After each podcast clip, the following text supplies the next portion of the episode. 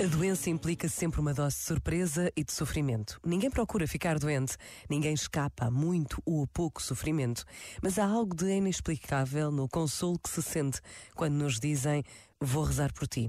No mundo aparentemente tão descrente, vamos sendo surpreendidos pelo desejo da presença de Deus nas nossas vidas. Num minuto é tantas vezes quanto basta para reconhecer a sua presença. Pensa nisto e boa noite.